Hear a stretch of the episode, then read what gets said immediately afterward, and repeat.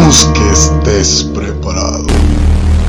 Historias desde el más allá.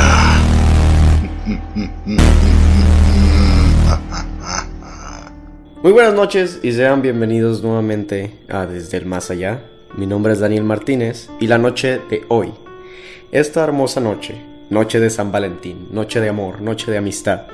El día de hoy estaremos contando, estaremos narrando varias anécdotas, varias historias de, de terror eh, que tengan que ver con el amor y la amistad. No sin antes, como siempre, mencionar a Cervecería Montreal. Recuerden si quieren probar las mejores salitas de Guadalajara, pueden ir a Cervecería Montreal. Digan que vayan de parte de Cabina Digital desde el más allá y con mucho gusto los van a atender. Son las mejores salitas de Guadalajara. Si no saben dónde es, es una tienen dos sedes. Una está por todo López Mateos, pasando las Plazas Outlet, a un lado de Villa California, Cervecería Montreal, o tienen otra sede por Tlajomulco, a un lado de la clínica 180, Cervecería Montreal, en Tlajomulco de Zúñiga. Pueden ir a visitarlas y no se van a arrepentir, créanme. Pueden ir con su pareja hoy que es viernes 14 de febrero, o pueden ir cualquier día de la semana. Pero bueno, sin más preámbulos, comencemos con estas historias o anécdotas de terror que tengan que ver relacionados con el 14 de febrero, ya sea amores este, prohibidos, a fantasmas que vienen a vengarse de sus parejas y ese tipo de cosas. Principalmente comenzaremos con una de las historias de México más conocidas, que es El Callejón del Beso en Guanajuato, que es de esta pareja, pues que prácticamente se amaban, pero no podían amarse. Les voy a narrar la historia este, ahorita mismo, así que esténse incómodos. Guanajuato, preciosa ciudad tradicional de México. Es un lugar lleno de encanto en su centro histórico. De ello dan fe sus calles empedradas y hermosas construcciones coloniales, repletas de callejones que convierten el lugar en un auténtico laberinto. Existen entre ellos un callejón muy famoso, en el que ya se ha hecho tradición las que las parejas se detengan para darse un beso de amor. Dicen que quienes tienen la dicha de besarse aquí disfrutarán de un romance para toda la vida. La historia del Callejón del Beso se remonta muchos años atrás, en la época de la colonia. Vivía por aquel tiempo en Guanajuato una bella muchacha llamada Carmen, cuyo padre era un hombre violento y muy poco tolerable. No dejaba que su hija tuviera ningún pretendiente y en vez de dejarla disfrutar su vida, quería mantenerla encerrada para que cuidara de él y de su vejez. Solo la dejaba salir de casa para asistir a misa los domingos, acompañada de su nana, una vieja señora que él amaba como si fuera su propia madre. En una de esas salidas, Carmen atrajo la atención de don Luis, un galante caballero que se quedó asombrado de su belleza y la siguió hasta su domicilio. A partir de entonces, y a escondidas, comenzó a, dedicarse, a dedicarle serenatas que poco a poco fueron enamorando a la muchacha. Tiempo después, empezaron a intercambiar cartas en secreto, con la complicidad de la nana, hasta que, después de tiempo, se, hizo, se hicieron inseparables. La casa de Carmen daba a un callejón muy angosto, en el cual el balcón, de, balcón de su dormitorio se rozaba con la resistencia de enfrente. Don Luis, al notar esto, compró aquella casa para así poder vivir cerca de su amada. Una noche se asomó al balcón y tocó la ventana de la joven. Carmen se sorprendió y se alegró de verlo afuera. Corrió a su terraza para pasar la noche juntos. Desde entonces, cada noche se encontraban ahí y compartían un beso profundo, a espaldas del padre de la chica. Pero este, al ver a su hija comportándose tan extraño durante el día, comenzó a sospechar y resolvió espiarla a la hora de dormir. ¿Cuál fue la sorpresa del hombre al ver que Carmen salía de su balcón y rendía entre los brazos de aquel desconocido? Lleno de odio, buscó un puñal afilado y entró agresivamente en la habitación de la muchacha, apartándola bruscamente de don Luis y hundiendo la daga en su pecho. Carmen emitió un alarido de pánico y dolor y se desplomó en el balcón, donde su amado la recogió con lágrimas en los ojos y sosteniendo su cuerpo, su vida, se inclinó para besar una última vez esos labios pálidos y fríos. Desde ese entonces, se dice que algunas noches se puede ver el espíritu de los dos enamorados que regresan una y otra vez al lugar en el que solían reunirse para revivir su amor. A pesar del tiempo, sus sentimientos nunca morirán. Esa es la leyenda del Callejón del Beso en Guanajuato. Es una leyenda pues que ha perdurado por muchísimos años y como lo dice la historia, es una atracción turística para cuando las personas van a Guanajuato, se toman una foto en ese callejón que dan, que si volteas hacia arriba son prácticamente dos balcones juntos y de ahí data la, la, la leyenda de esta, de esta historia. La siguiente historia se llama La novia. Y dice así, es una historia muy corta. Mi abuelito me contó, cuando yo era muy chiquita, que hace un tiempo, cuando él tenía 23 años de edad, ya casado con mi abuela, hubo un suceso en el pueblo. Era que una joven, una de las más ricas del pueblo, se iba a casar con un joven muy apuesto y de buena familia. Ya tenían todo preparado, por lo que la joven no sabía que su mejor amiga Natalia estaba enamorada del mismo joven que se iba a casar. La boda se iba a cumplir a cabo en tres meses. La familia estaba muy feliz, pero la única que estaba llena de rencor era su mejor amiga.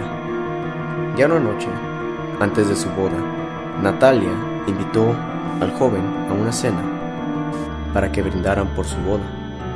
Lo único que no sabía el joven era lo que iba a pasar en unas cuantas horas al llegar a la casa de Natalia. La joven ya tenía todo preparado. El joven llegó.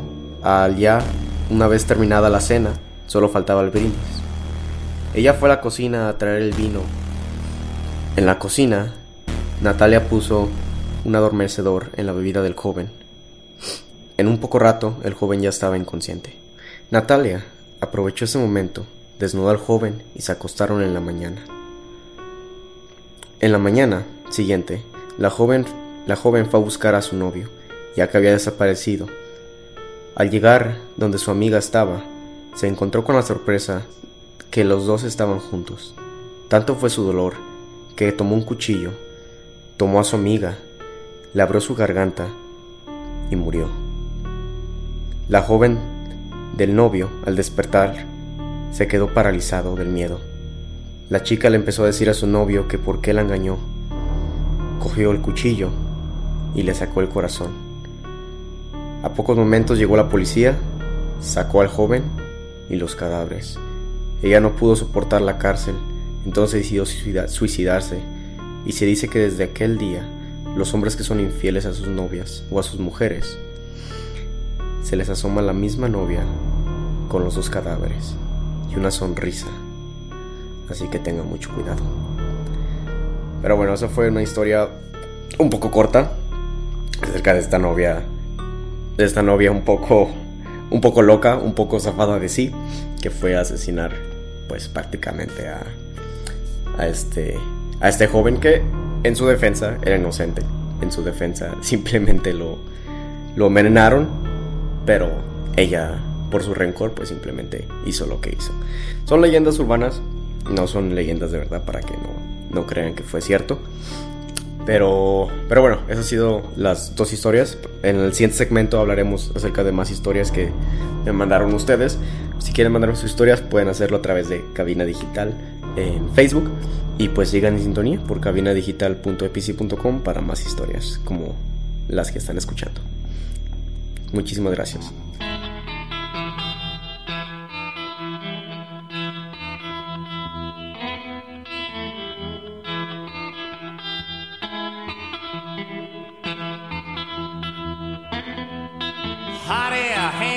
A dead man from a white oak tree. People sitting on porches thinking how things used to be. Dark night. It's a dark night. Dark night. It's a dark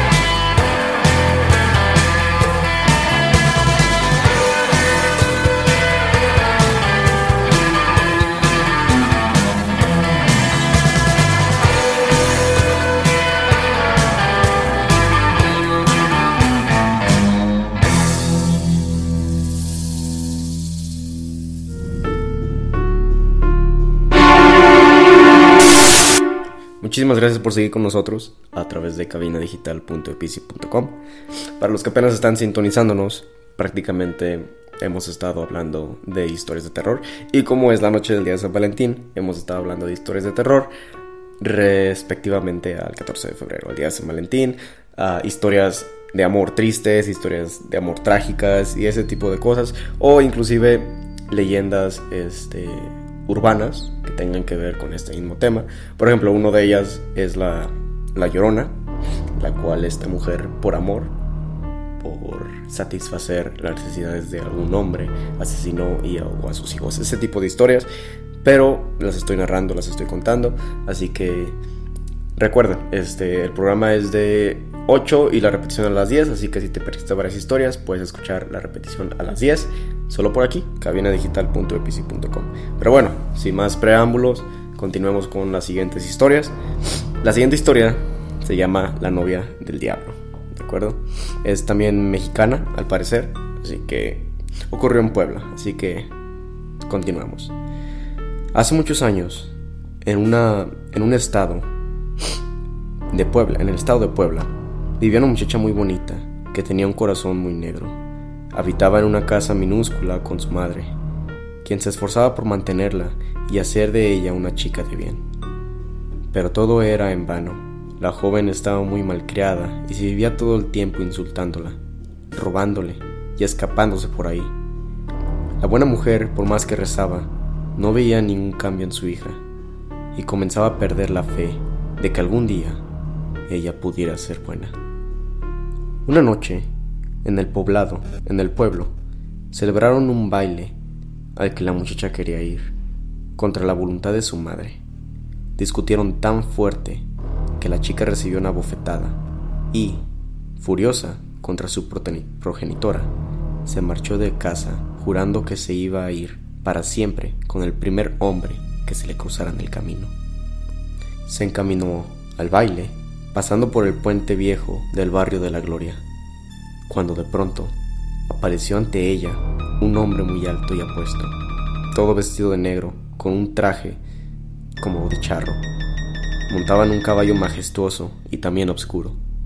El desconocido le tendió una mano a la chica, invitándola a ir al baile con él, cosa que ella aceptó encantada. Allí bailaron y rieron, y la joven se enamoró locamente del charro. Cuando éste le pidió que fuera su novia, ella le respondió que sí, sin pensar en las consecuencias, y apenas salieron del evento, montaron en el caballo y el hombre la condujo hasta una cueva lúgubre. A la muchacha se le hizo extraño que la llevara a un lugar como este, pero encandilada como estaba, hizo caso a su orden de no hacer preguntas y entró a la cueva. El charro la besó y ella le prometió que sería suya para siempre. ¿Me lo juras de verdad? preguntó él con una sonrisa malvada. Sí, yo te amo, te amo con todo mi ser. El charro soltó una carcajada malévola y dejó ver uno de sus pies. Cuando ella lo miró, creyó que se desmayaría ahí mismo. Había una enorme pezuña de cabra en lugar de un pie humano. Fue así como comprendió que su novio no era tal, sino el mismo diablo. Llena de pavor y con el corazón roto, la chica intentó salir, Pero el maligno la tomó por el cabello y la, y la llevó de vuelta a sus aposentos, donde pasaron la noche. Por la mañana, la joven fue encontrada malherida en las cercanías de la cueva y llevaba a casa de su madre, quien la recibió muy preocupada. Curó sus heridas, pero por más que intentó sonsacarse, sonsacarle lo que había sucedido la noche anterior, no hubo manera de saber la verdad. Eso sí, a partir de entonces, no volvió a ser grosera con su madre y se convirtió en una muchacha ejemplar, la novia del diablo. Pero bueno, esa fue la historia de la novia del diablo. Proseguiremos con la siguiente historia, que se llama La bailarina y el payaso, que es una historia un poquito más diferente, pues. Y va así. Existe una leyenda de terror que cuenta que hace mucho tiempo existía un circo que se levantaba sobre un enorme terreno baldío, en el cual trabajaban muchos artistas, comediantes y acróbatas, pero entre todos ellos destacaba un payaso, que vestía un traje muy, muy extravagante y al que le encantaba hacer bromas pesadas. Su sola apariencia y sentido del humor despertaban miedo a los niños y una macabra fascinación en el público adulto. Un día, entró a trabajar al circo una hermosa muchacha, que era bailarina. No tenía a nadie en el mundo, pero era perfectamente capaz de ganarse la vida bailando. Desde el primer instante en que la vio, el payaso se enamoró de ella e hizo hasta lo imposible por ganarse su corazón. Sin embargo, la joven era indiferente a todas sus muestras de afecto. No le gustaba el modo tan pesado en que se burlaba de otras personas para divertirse, ni su insistencia que comenzaba a rayar en la obsesión.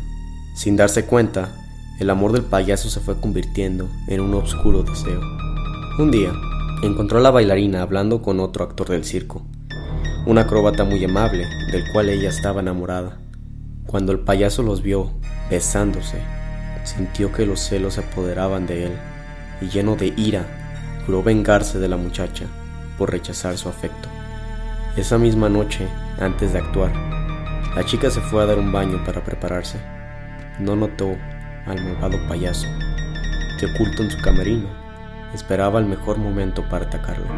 Cuando lo descubrió, fue demasiado tarde. El payaso la degolló sin piedad y después de cometer el crimen se suicidó al lado de su cuerpo, sin vida. Sus cadáveres no serían encontrados sino horas después. Al finalizar la función de aquella noche, antes de morir, el infame payaso le había cortado la cabeza a la bailarina en un ataque de violencia. Y por más que buscaron, esta jamás fue encontrada. Con el tiempo, la gente dejó de acudir al circo y éste cerró sus puertas. La carpa fue retirada del terreno y en, ese mismo lugar se construyó un gran internado. No pasó demasiado tiempo antes de que los niños que vivían en las escuelas comenzaron a notar toda clase de cosas extrañas y escalofriantes.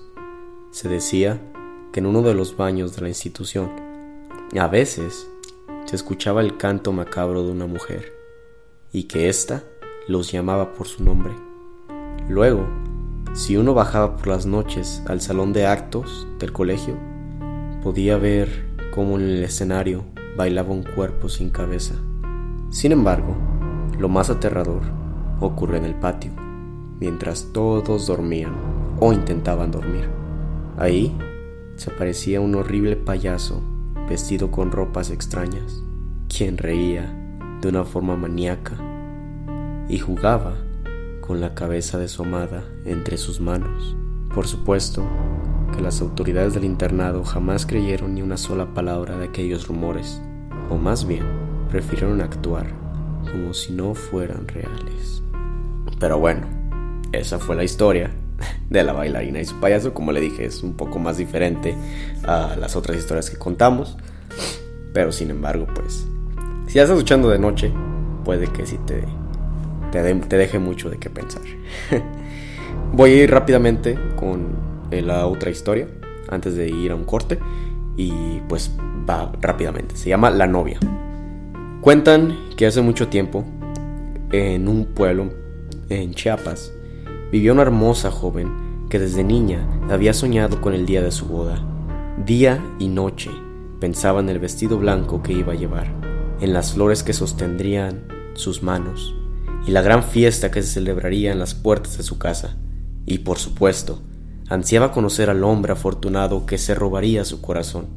Así fue creciendo hasta convertirse en una muchacha muy guapa y pretendida, que finalmente se dio a los encantos de otro joven cuyo nombre se desconoce, pero era muy querido en el pueblo. Los dos disfrutaron de un noviazgo muy largo y feliz hasta que decidieron que era momento de casarse. La jovencita comenzó a disponer de todo para el evento. La comida que se serviría y las personas que a, las que, a las cuales invitaría, las flores para decorar la capilla y la misa. Empezó también a elaborar su vestido de novia, con el encaje más fino que pudo conseguir en los alrededores, algo que no era sencillo debido a la humilde situación de su pueblo, pero la ocasión lo meritaba. A, pocos días, a pocos días de la boda, la muchacha se estaba probando su vestido de novia, cuando le llegaron rumores de que su novio la estaba engañando con su mejor amiga ciega de celos, salió de su casa con el atuendo puesto y los encontró ambos en plena aventura. Loca de dolor, la joven novia cogió un palo y los golpeó a ambos, como poseída por un instinto asesino. A puros golpes les quitó la vida, manchando su hermoso vestido con su sangre. Luego lloró amargamente por el joven al que tanto había amado y que la había traicionado. Llegó el día de la boda que ya no iba a celebrarse, por lo que todos en el pueblo comenzaron a señalar y a burlarse de la joven. Incapaz de soportar la presión, ella eligió suicidarse, no sin antes lanzar una maldición sobre el pueblo, condenando a todos los que se habían burlado de ella a morir de formas más atroces. Dicen que eso se cumplió, y que su espíritu sigue vagando por el pueblo sin poder encontrar el descanso eterno.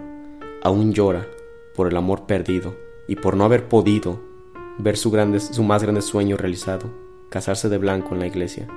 Desde ese entonces, cada vez que las campanas de la iglesia retocan, marcando las, las horas desde las nueve de la noche hasta las tres de la mañana, se puede ver una macabra figura deambulando por las calles, enfundando en un vestido de novia largo y manchado de sangre.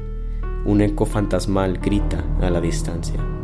Que vivan los novios aterrorizando a las personas que se encierran dentro de sus casas. Si alguna vez se les ocurre salir en medio de la noche, corre el riesgo de encontrarse con la novia espectral y ver cómo su alma es atrapada por la maldición del pueblo. Espero te haya gustado esta historia. Vamos a un corte musical y regresamos. Gracias.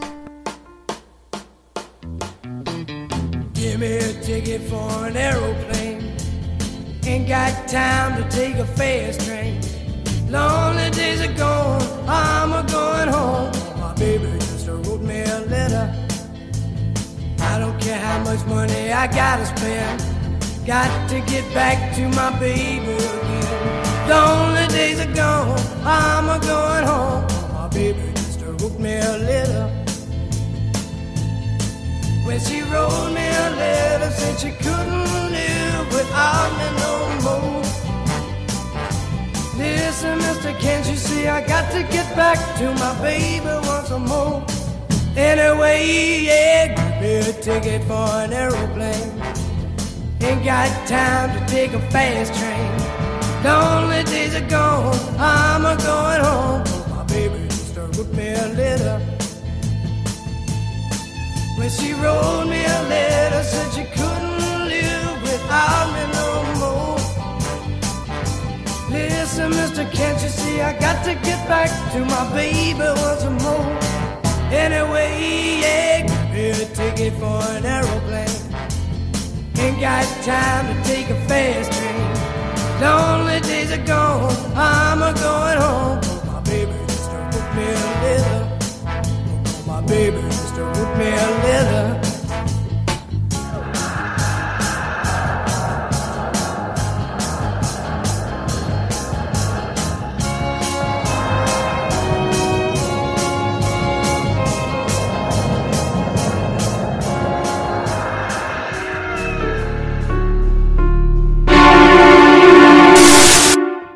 Muchísimas gracias por seguir con nosotros en Desde el Más Allá. solo por cabinadigital.epici.com. Para los que apenas nuevamente nos están sintonizando, hemos estado contando varias historias de terror con respecto al 14 de febrero, historias de amor prohibido, de amor que jamás se hizo y ese tipo de cosas, ¿no? Como los ejemplos que le puse fue la del callejón del beso y ese tipo de, de historias. Este, si te lo perdiste y quieres escucharlo nuevamente, a las 10 de la noche está la repetición o puedes ir a buscarnos en Spotify desde el más allá y ahí puedes escuchar las historias que hemos estado contando. Pero bueno, la siguiente historia, sin más preámbulos, se llama La última llamada. ¿De acuerdo? Y dice así. Humberto podía considerarse un hombre que lo tenía todo en la vida. Hacía muy poco que acababa de graduarse de la carrera de contabilidad y ya contaba con un trabajo en una renombrada empresa. Disponía de un buen sueldo y oportunidades de ascenso.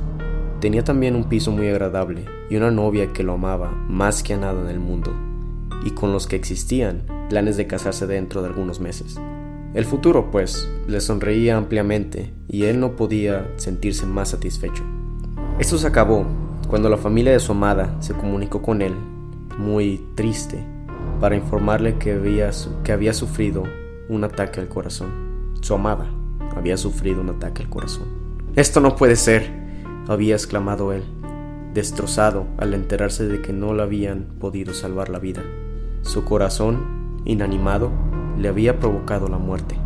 Desesperado, Humberto asistió a los funerales para despedirse de su novia y luego al entierro, pensando en lo injusta que podía ser la vida. Al día siguiente, un timbre familiar lo despertó en su teléfono. Era el número de su novia. Humberto se sintió muy mal al mirar su nombre en la pantalla. Pensó entonces que se trataba de una confusión. La compañía de teléfonos debía haber asignado ya su número a algún desconocido.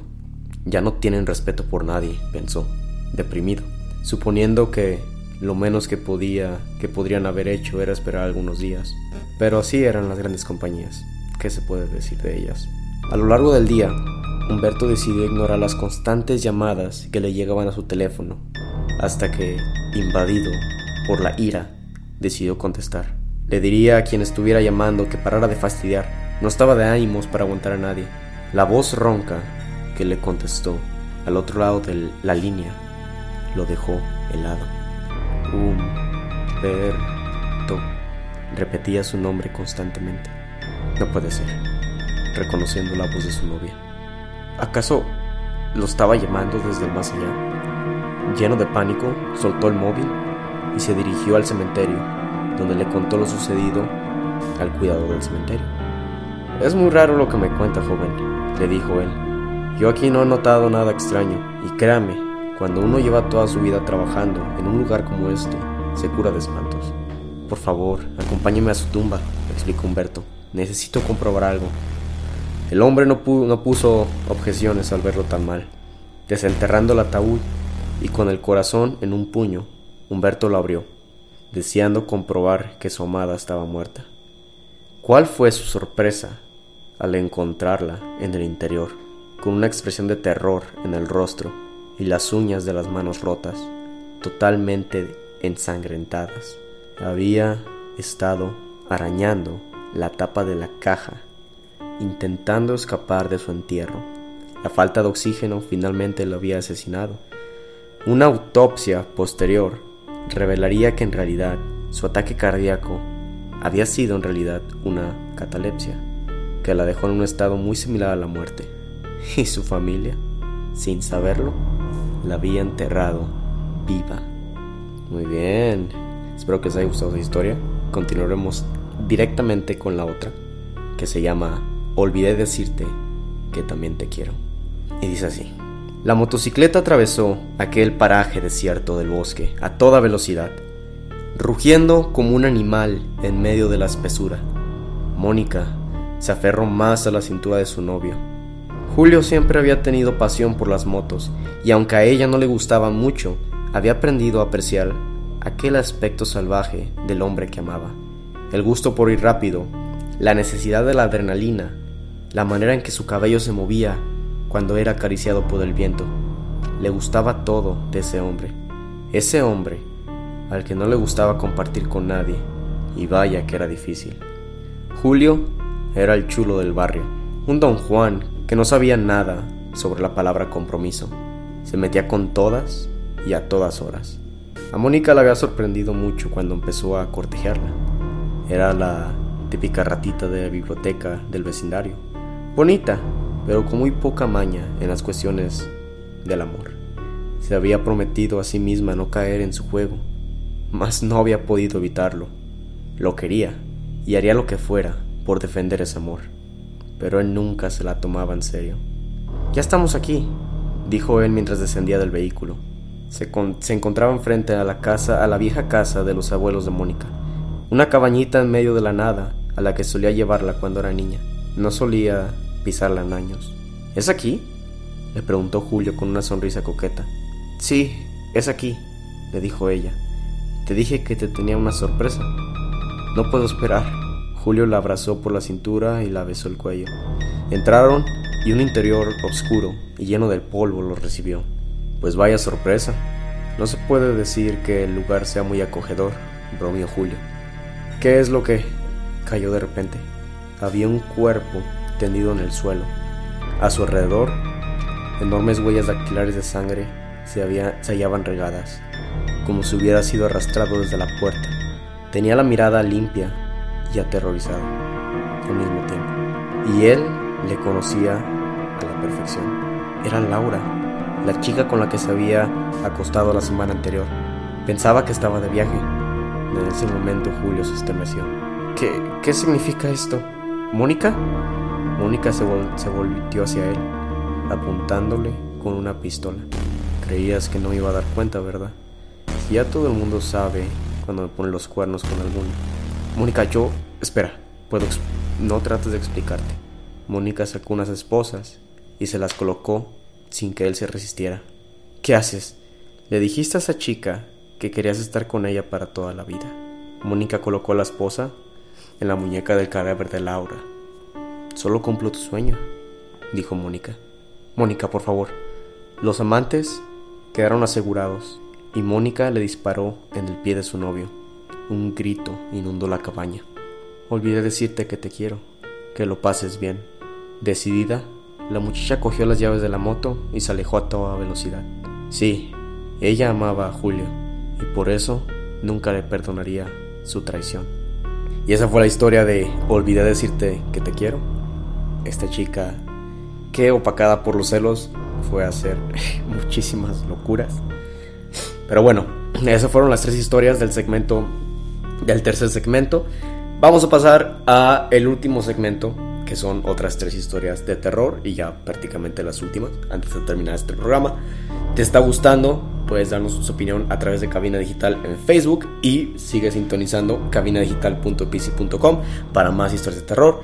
Los viernes de 8 y su repetición a 10. Al igual que en Spotify nos pueden escuchar todo el tiempo, tanto los demás programas y mi programa desde el más allá. Así que sigan con nosotros y regresamos con más. Gracias.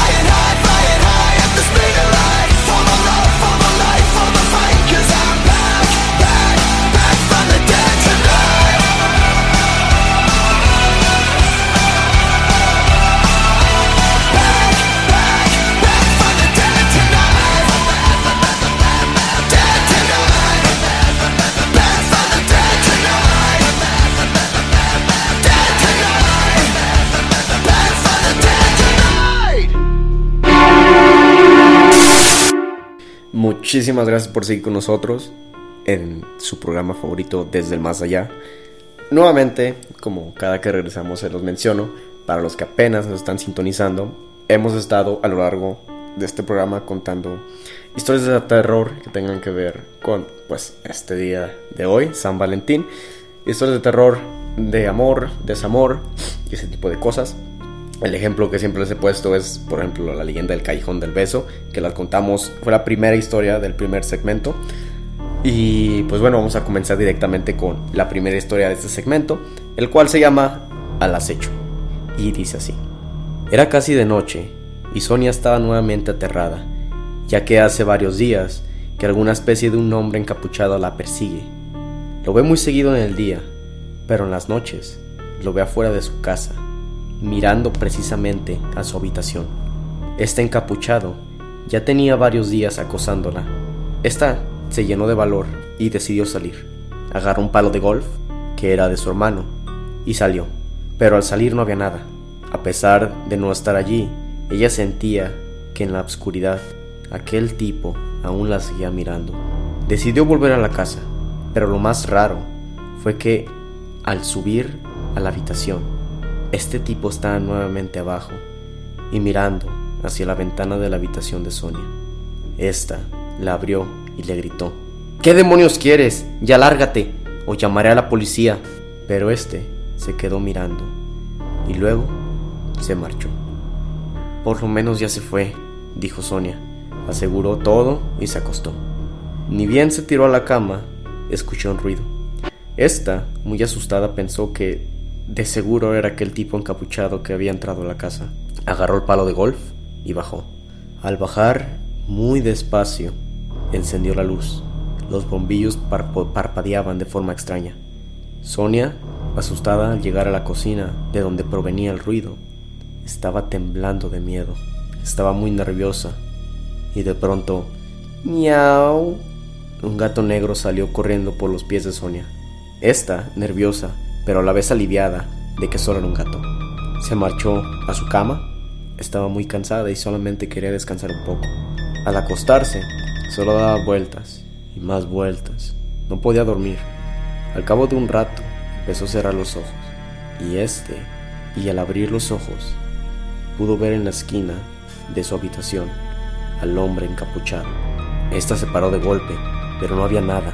Creo que me estoy volviendo loca, dijo Sonia. Volvió a acostarse y esta vez sí se durmió, pero no por mucho. Nuevamente sonó aquel ruido en la casa, pero esta vez era más fuerte. Esta se levantó y se dirigió hacia donde provenía el ruido, dejando el palo de golf. Sonia pensaba que era aquel gato, pero al bajar quedó totalmente paralizada y aterrada en una porque en una silla del comedor estaba aquel tipo sentado comiéndose al gato negro a sangre fría. Esta se asustó, estaba a punto de gritar, pero se contuvo y estaba retrocediendo lentamente, pero accidentalmente tropezó y se cayó, alertando rápidamente al tipo. Este se paró y se acercó a Sonia y la miraba fijamente, pero a pesar de que había un poco de luz, Sonia aún no podía verle, verle el rostro por favor no me mate, dijo Sonia. Pero fueron en vano todos sus ruegos. Este tipo no era normal. En sus manos tenía largas uñas, y antes de que Sonia pestañara, este le había cortado el cuello. Comenzó a desangrarse lentamente, y mientras moría, despacio, este se quitó la capucha.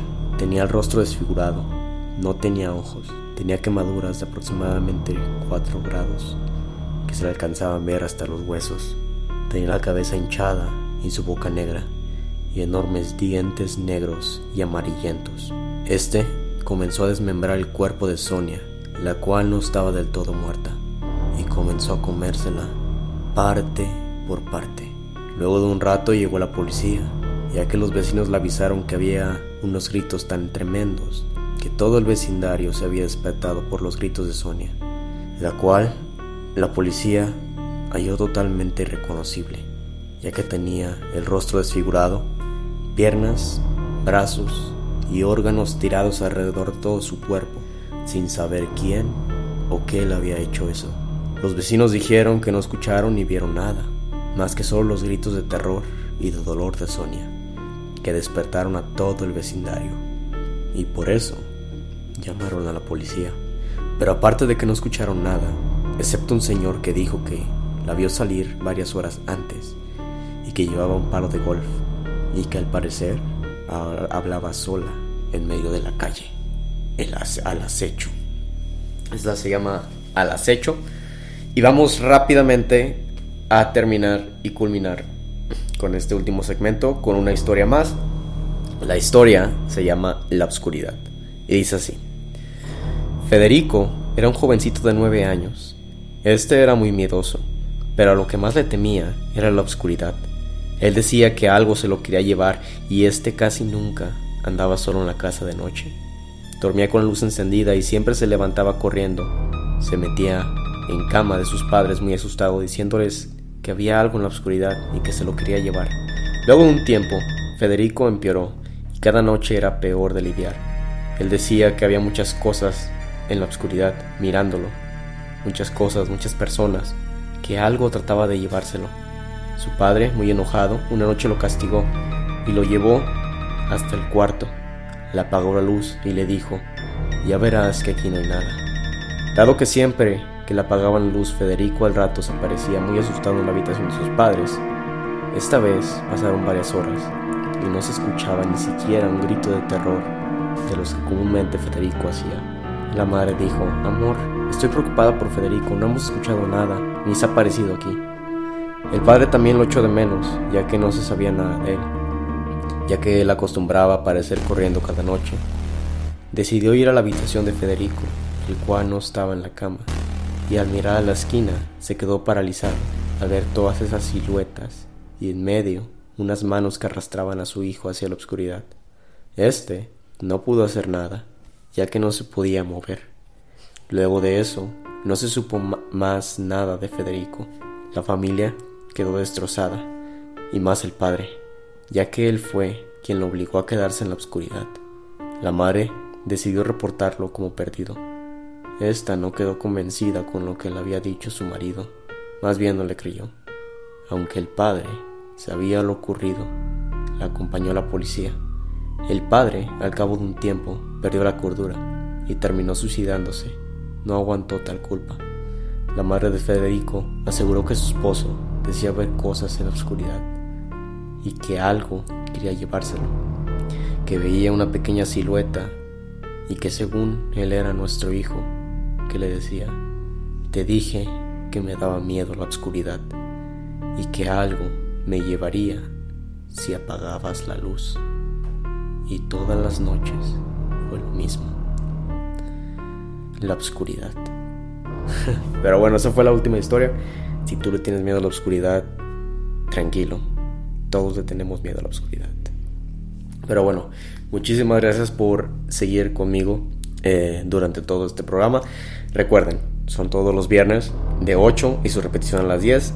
De igual forma pueden escucharme en Spotify, de ser más allá, o los otros programas por si están interesados en. Nuevamente les recuerdo este 14 de febrero, si quieren probar las mejores alitas de Guadalajara, pueden hacerlo a través de Cervecería Montreal. Nuevamente les digo las sedes o los lugares por si quieren ir a visitarla. Una de ellas está por todo López Mateos, pasando las plazas Outlet a un lado de Villa California. Ahí están las primeras ah, alitas de Cervecería Montreal. O por Tlajumulco, a un lado de la 180 de la clínica 180 se encuentran varios locales y en uno de ellos está la otra cervecería Montreal por si quieren ir a probarlas van digan que van de parte de Camino Digital o desde el programa Desde el Más Allá con Daniel Martínez. Y te los juro no se van a arrepentir son las mejores salitas. Si quieren este 14 de febrero vayan están súper buenas pero bueno muchísimas gracias por seguir con nosotros en Desde el Más Allá. Mi nombre es Daniel Martínez y nos estaremos viendo el próximo viernes. Que tengan una excelente noche revisen debajo de su cama. No vaya a ser que pase algo. Buenas noches.